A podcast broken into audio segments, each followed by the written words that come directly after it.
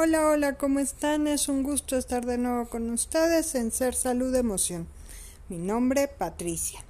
El día de hoy hablaremos de las luces y las sombras que nos componen a todos los seres humanos, es decir, las polaridades. Quédate conmigo. Ser Salud Emoción, el podcast. Recuerda escucharnos cada 15 días a través de tu plataforma preferida como Spotify, Deezer, Google Podcast, Apple Music o TuneIn. No olvides suscribirte al canal de YouTube, donde encontrarás todos los podcasts y seguirnos en nuestras redes sociales, Facebook, Twitter e Instagram, como Ser Salud Emoción. Lo vivo y lo muerto son una misma cosa en nosotros, lo despierto y lo dormido, lo joven y lo viejo, lo uno movido desde su lugar es lo otro y lo otro en su lugar devuelto a uno. Heráclito. En nosotros coexisten diferentes cosas, las polaridades. ¿Qué son las polaridades? Estamos acostumbrados desde niños a definir el mundo entre latitudes blanco, negro, izquierda, derecha, arriba y abajo. Esto nos va ayudando a definir el mundo y también nos va dando una manera de estar en él. Estas latitudes también las tenemos dentro de nosotros mismos. Estas luces y sombras nos acompañan y nos dan forma, nos va dando una pauta a nuestra manera de ser, a nuestro carácter, a nuestra manera de interpretar la vida, a nuestra manera de relacionarnos con nosotros mismos y con el otro. Así vamos conformando nuestra visión de la vida poco a poco y vamos también definiendo cosas y definiéndonos a nosotros mismos.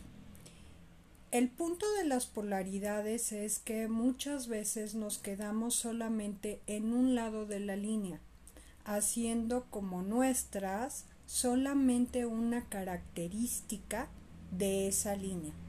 Y olvidamos que existe el otro polo y que también es parte de nosotros mismos, que también es parte de nuestra estructura, que también nos da o nos aporta algo dentro de nuestra personalidad y dentro de nuestra manera de movernos en el mundo. Muchas veces circunstancialmente, por idea, por enseñanza o por vivencia, nos vamos quedando solamente de un lado de la línea. Nos vamos formando solamente una idea de nosotros mismos que muchas veces está segmentada.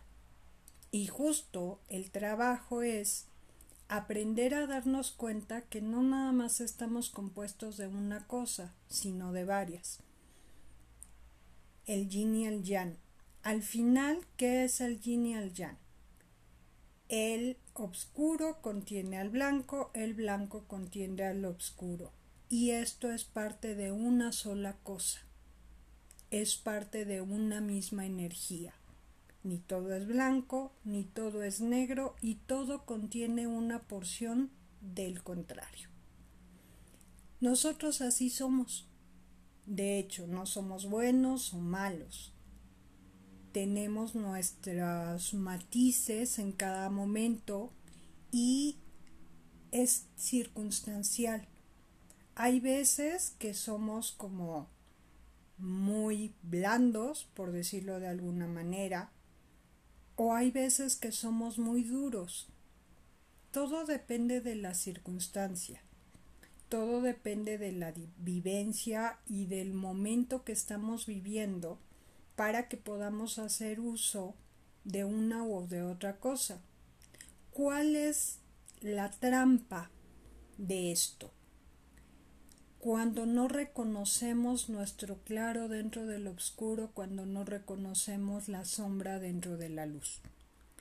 ¿Por qué? Porque hay veces que rechazamos esa sombra o rechazamos esa luz porque tenemos la creencia de que solo podemos ser de una cierta manera o de que las cosas tienen que ser de una determinada forma. Si no, las invalidamos, nos invalidamos. Si de pronto no cumplimos la expectativa de la idea de lo que deberíamos ser, tendemos a rechazarnos, tendemos a anularnos. ¿De dónde viene esta anulación y este rechazo? Pues de la idea que he ido rigidizando de mí, de que si de pronto hago algo diferente, entonces dejo de ser yo, o entonces ya no es válido, o es algo catastrófico. Aprendemos por enseñanza y por formación y por vivencia a ir segmentándonos, a ir encancillándonos solo en un papel. Y de esa manera nos vamos dejando truncos, porque al final del día, ¿cómo puedo reconocer que soy feliz si nunca he tocado la tristeza? ¿Cómo puedo reconocer la paz en mí si nunca he tocado el caos? ¿Cómo puedo reconocerme en un momento cuando no soy capaz de ver todos esos matices que me conforman? Al final terminamos haciendo de nosotros una especie de retrato de Picasso en donde no tenemos un ojo o tenemos un ojo chueco o tenemos como una malformación, ¿no? Porque vamos mutilándonos poco a poco solo por la idea de que tengo que hacer o ser de una determinada forma, solo por la idea de que yo no puedo ser así, de que hay algo dentro de mí que no me permite experimentar la otra parte. Ah, yo soy una persona fuerte. Y desde ese yo soy una persona fuerte, entonces ya no me permito llorar porque entonces sería demostrar debilidad. ¿Y eso es realmente debilidad? ¿O solo es humanidad? ¿O solo es una parte de mí que tal vez no me guste tanto o que tal vez en algún momento me dijeron, ay, es que porque eres tan chillona? Y entonces decidí que era algo malo. Entonces decidí que era algo que tenía que anular de mí. El problema es que mientras más vamos anulando cosas, nos vamos convirtiendo en una caricatura muy bizarra de nosotros mismos. Porque entonces ya no nos permitimos explorar, ya no nos permitimos ser, ya no nos permitimos mirarnos. Y eso poco a poco nos va encasillando en un papel que no necesariamente es lo que queremos, que no necesariamente es lo que nos da paz, que no necesariamente es lo que nos llena. ¿Cuántas veces te has preguntado, ¿esto realmente que hago me acomoda? Esta forma en la que evito estar enojado porque se supone que yo como soy una buena persona, entonces no puedo enojarme, eh, ¿realmente me sirve de algo? ¿O solamente estoy acumulando enojo? Solamente estoy llenando una gran bolsa llena de piedras, por eso que no me permito decir, por eso que no me permito hacer, por eso que no me permito sentir. Lamentablemente, toda esa bolsa de cosas que vamos llenando se va acumulando en nuestro cuerpo y terminan siendo cosas físicas, terminan siendo síntomas y enfermedades, porque al final del día todo lo que me niego se va a manifestar de una manera u otra. Lo que no se dice, se actúa. ¿Y en dónde se va a presentar si no es en nuestro cuerpo? ¿En dónde se va a manifestar si no es en mí mismo?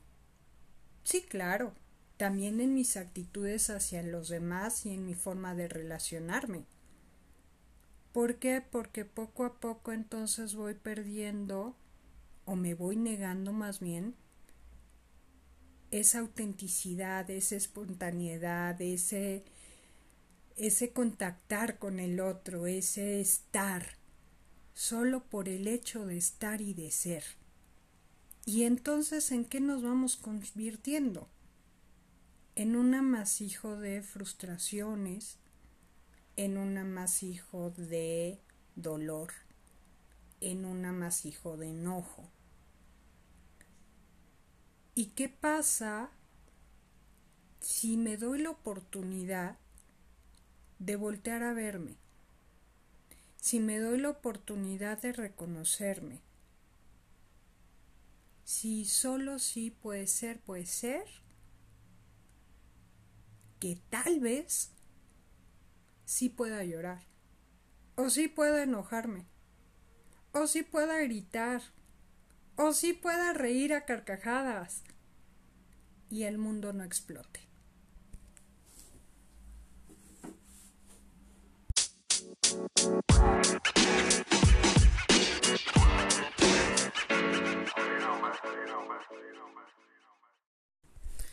A veces no es tan fácil el poder reconocer mis polaridades, a veces no es tan fácil el poder reconocer el también yo soy así, esa también soy yo.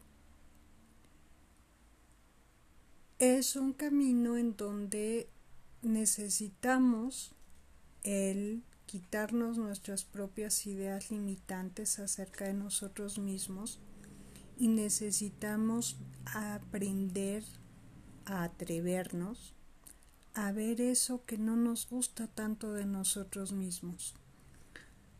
Necesitamos aprender a observarnos, necesitamos aprender a estar con nosotros, lo cual no es una tarea fácil ¿Por qué? Porque nos estén, enseñan a estar más hacia afuera, estar más al pendiente de nuestro entorno, estar al pendiente del otro, eh, observar al otro, cumplir los deseos, las necesidades de los demás y ya después, muy después, voltear a vernos a nosotros. En ese camino vamos perdiendo detalles de nuestra imagen. En ese camino vamos viéndonos a través de un cristal despulido. Cuando queremos ver a través de un cristal que está despulido es difícil ver con nitidez la imagen que está al otro lado. Y muchas veces eso es lo que nos pasa, que estamos tan acostumbrados a la idea de nosotros mismos que nos cuesta trabajo ver el reflejo real que tenemos de nuestra imagen en el espejo, hasta el grado de ya no reconocernos. A veces es más fácil observarnos a través de algo más o de alguien más. Por ejemplo, yo tengo dos gatos, Benito y Calabaza. Y ellos representan muy bien mis polaridades. Calabaza sobre todo en una etapa de su vida, es como puede ser muy arisca si no te tiene confianza. Benito es como más así. Ah, Hola amigo, ¿qué hace? ¿Qué anda haciendo por aquí? Es como tiene más confianza, más apertura a calabaza te la tienes que ganar. Y una vez que te la ganas es todo amor y dulzura. Benito es como Veme, veme, quiéreme, quiéreme, abrázame, abrázame, dame, dame amor, por favor, dame amor. Calabaza es como quiéreme, pero como yo quiero y cuando yo quiero. Calabaza puede estar más tiempo sola y es bien chistoso de pronto verla jugar con cualquier cosa. Ella solita se entretiene. Ella solita arma su mundo y va y viene y corre y juega y se corretea ella misma. Benito no. Benito necesita más atención. A él le gusta que juegues con él. A él le gusta que que lo busques. De hecho, a veces parece perro. Le puedes estar gritando su nombre y corre, corre, corre hacia ti. Calabaza es más de así. eres tú. Y un poco yo soy así. Y la parte que más me ha costado reconocer de mí es esa parte de Benito, en donde te pide más atención, en donde es más cariñoso, en donde es como más, mm, aquí estoy, porque no me estás haciendo caso? Es más, necesita como más ser observado. Y calabaza no. Calabaza está contigo, es alguien que te acompaña completamente pero necesita mucho su espacio, necesita mucho de su ambiente, de sus cosas. Y son cosas de mí misma. Ellos son un claro reflejo de aspectos de mí que muchas veces me niego a reconocer o me niego a aceptar porque construí la idea de mí de una mujer independiente, una mujer fuerte, una mujer que sale adelante sola, una mujer que puede con la vida. Y sí, sí soy así, sí es una parte de mí que me ha servido muchísimo para salir adelante en la vida. Y al mismo tiempo también soy una mujer que puede ser muy cariñosa, que le gusta el afecto del otro, que le gusta la compañía del otro, que le gusta compartir con el otro, que le gusta hacer parte de su vida al otro. Y mucho tiempo de mi vida estuve peleada con eso, porque me fui rigidizando, porque a través de la vida, de las experiencias, de momentos, fui construyendo una idea de mí que me sirvió sí para salir adelante y enfrentar la vida en muchos momentos. Y al mismo tiempo también fue anulando una parte de mí misma. También fue anulando esa parte cálida, esa parte ñoñis. Yo le digo ñoñis porque es como esa parte toda cute, toda rosa, toda linda, que también soy. Y que a la fecha me ha ido, me ha costado trabajo ir integrando nuevamente en mí. ¿Qué es lo que pasa cuando hacemos esa dicotomía de nosotros mismos? Que nos vamos convirtiendo en algo incompleto, que nos vamos mutilando y que vamos dejando de ser auténticos. Y que entonces cuando queremos contactar con esa parte, nos cuesta trabajo regresar a ella, porque a veces ya no sabemos cómo. Porque a veces ya no sabemos cómo volver a contactar con eso. Sin embargo, está ahí, porque es parte de nosotros, porque siempre lo fue, porque esas dos partes, la luz y la sombra, coexisten en nosotros y nos conforman como unidad y nos hacen un ser completo y nos hacen un ser auténtico.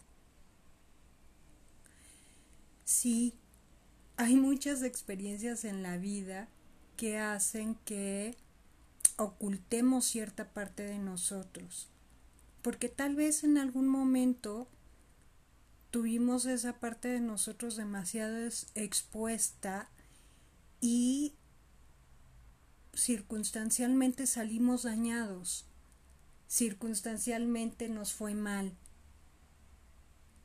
Y a veces, después de ese dolor, nos es difícil volver a dejarlo expuesto, volver a dejar abierta esa parte de nosotros mismos, porque tenemos miedo. Tenemos miedo de salir nuevamente espinados, tenemos miedo al dolor. La paradoja es que al evitar el dolor solamente estamos consiguiendo más dolor.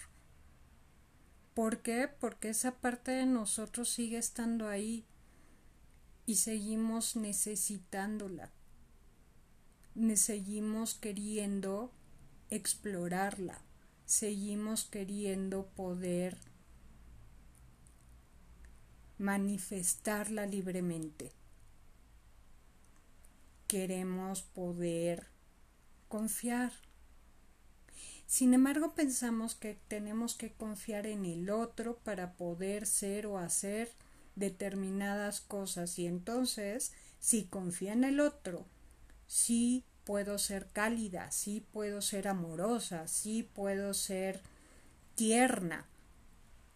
Si no confía en el otro, entonces no. ¿Y si no se trata de eso? ¿Y si se trata de confiar en mí? ¿Y si se trata de aceptar que a veces se me da la gana ser tierna o a veces se me da la gana ser tonta o a veces se me da la gana no pelar a nadie a veces se me da la gana simplemente hacerme bolita a veces se me da la gana estar solo y a veces no. Porque no siempre tenemos que ser de una forma. Porque nos dicen que tenemos que hacer, decir o pensar de una determinada manera para ser congruentes. ¿Y si esa no es la congruencia? Y si la congruencia es realmente el pensar, el sentir y el hacer de la forma en la que nos nace, que a veces puede salir bien o no. Sí, eso sí es cierto. O sea, a veces en ese ser auténtico puede ser bien recibido o puede no. Pero de verdad mi autenticidad tiene que depender del cómo me recibe o cómo no me recibe el otro. ¿De verdad eso depende de mí? ¿De verdad eso que hace el otro es mi responsabilidad o lo genero yo? ¿Qué tal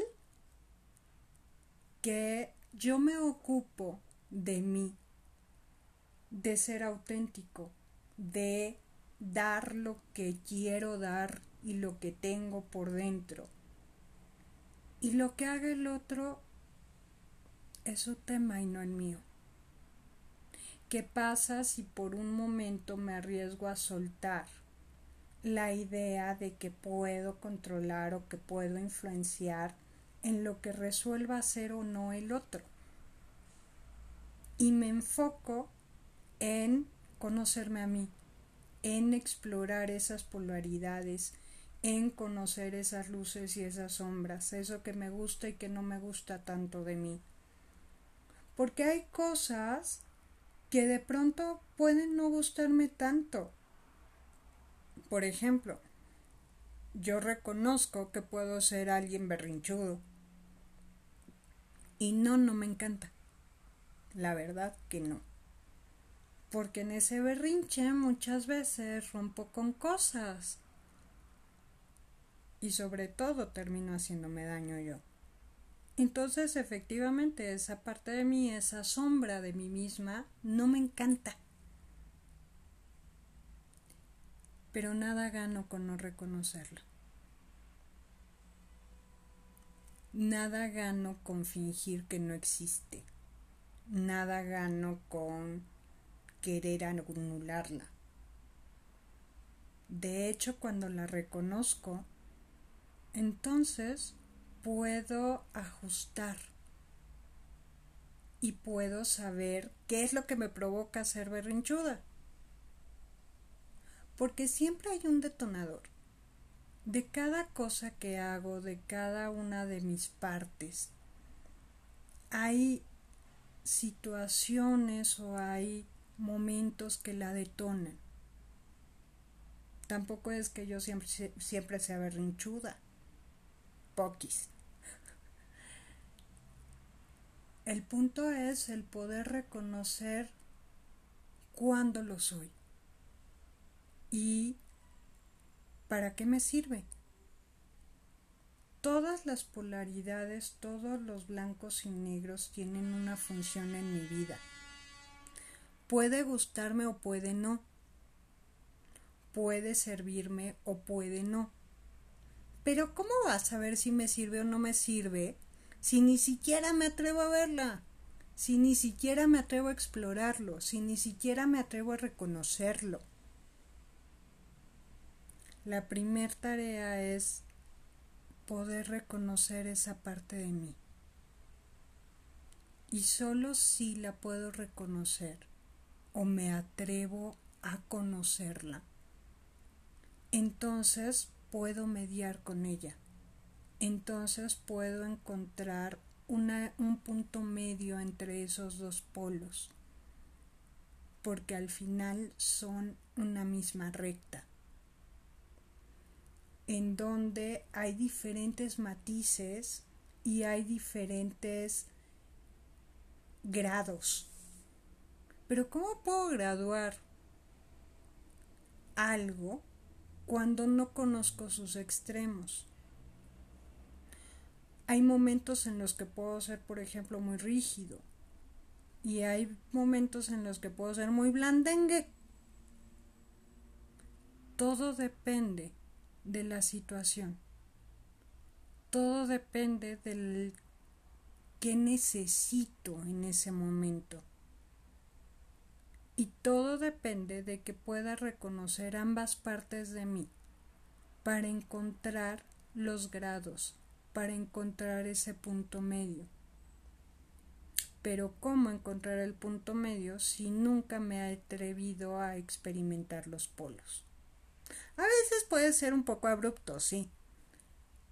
A veces pasamos de un lado al otro, sin más y puede ser un poco rudo.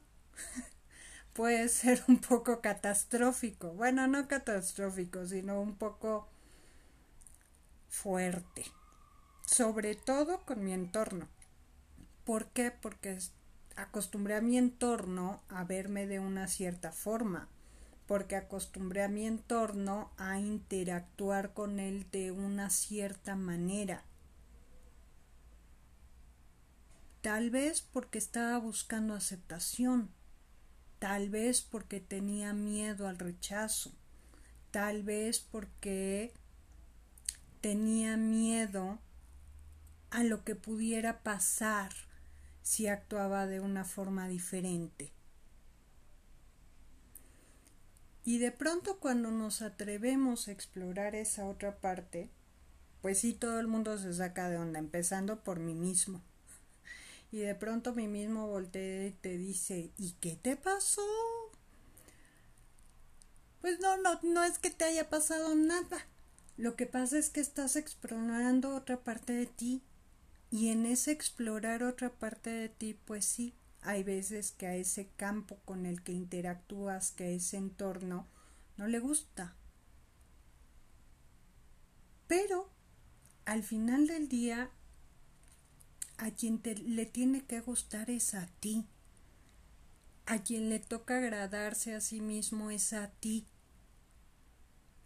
A quien le toca primero reconocerse es a ti.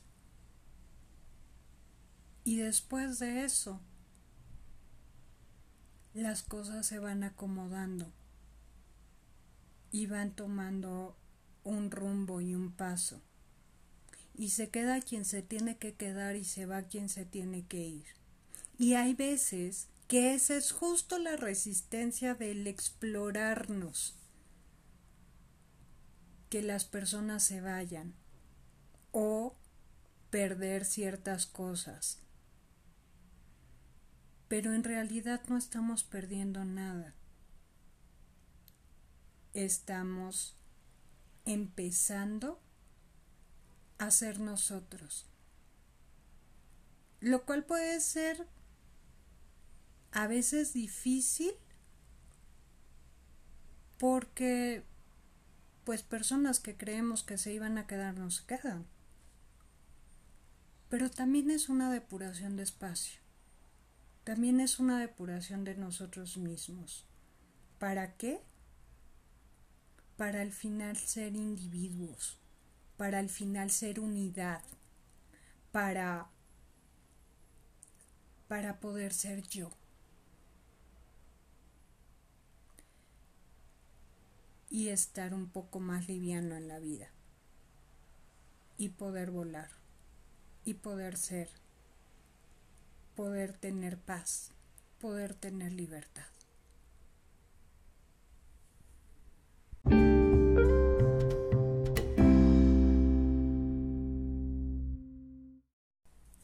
Los dejo con este pensamiento del Tao Te. Lo que quieras contraer, tienes que dejarlo expandirse primero. Lo que quieras debilitar, tienes que dejarlo fortalecerse primero. Lo que quieras podar, tienes que dejarlo fortalecerse primero. Cuando quieras tomar algo, tienes que darlo primero. Esta es la claridad sobre lo oscuro. Lo blando vence lo duro, lo débil sobre lo fuerte. Bueno amigos, ha sido un placer estar con ustedes nuevamente. Como siempre, espero que les sirva de algo. Cuídense, les mando un abrazo en donde quieran que estén. Un beso, bye. Ser Salud Emoción, el podcast. Recuerda escucharnos cada 15 días a través de tu plataforma preferida como Spotify, Deezer, Google Podcast, Apple Music o TuneIn. No olvides suscribirte al canal de YouTube, donde encontrarás todos los podcasts y seguirnos en nuestras redes sociales, Facebook, Twitter e Instagram, como Ser Salud Emoción.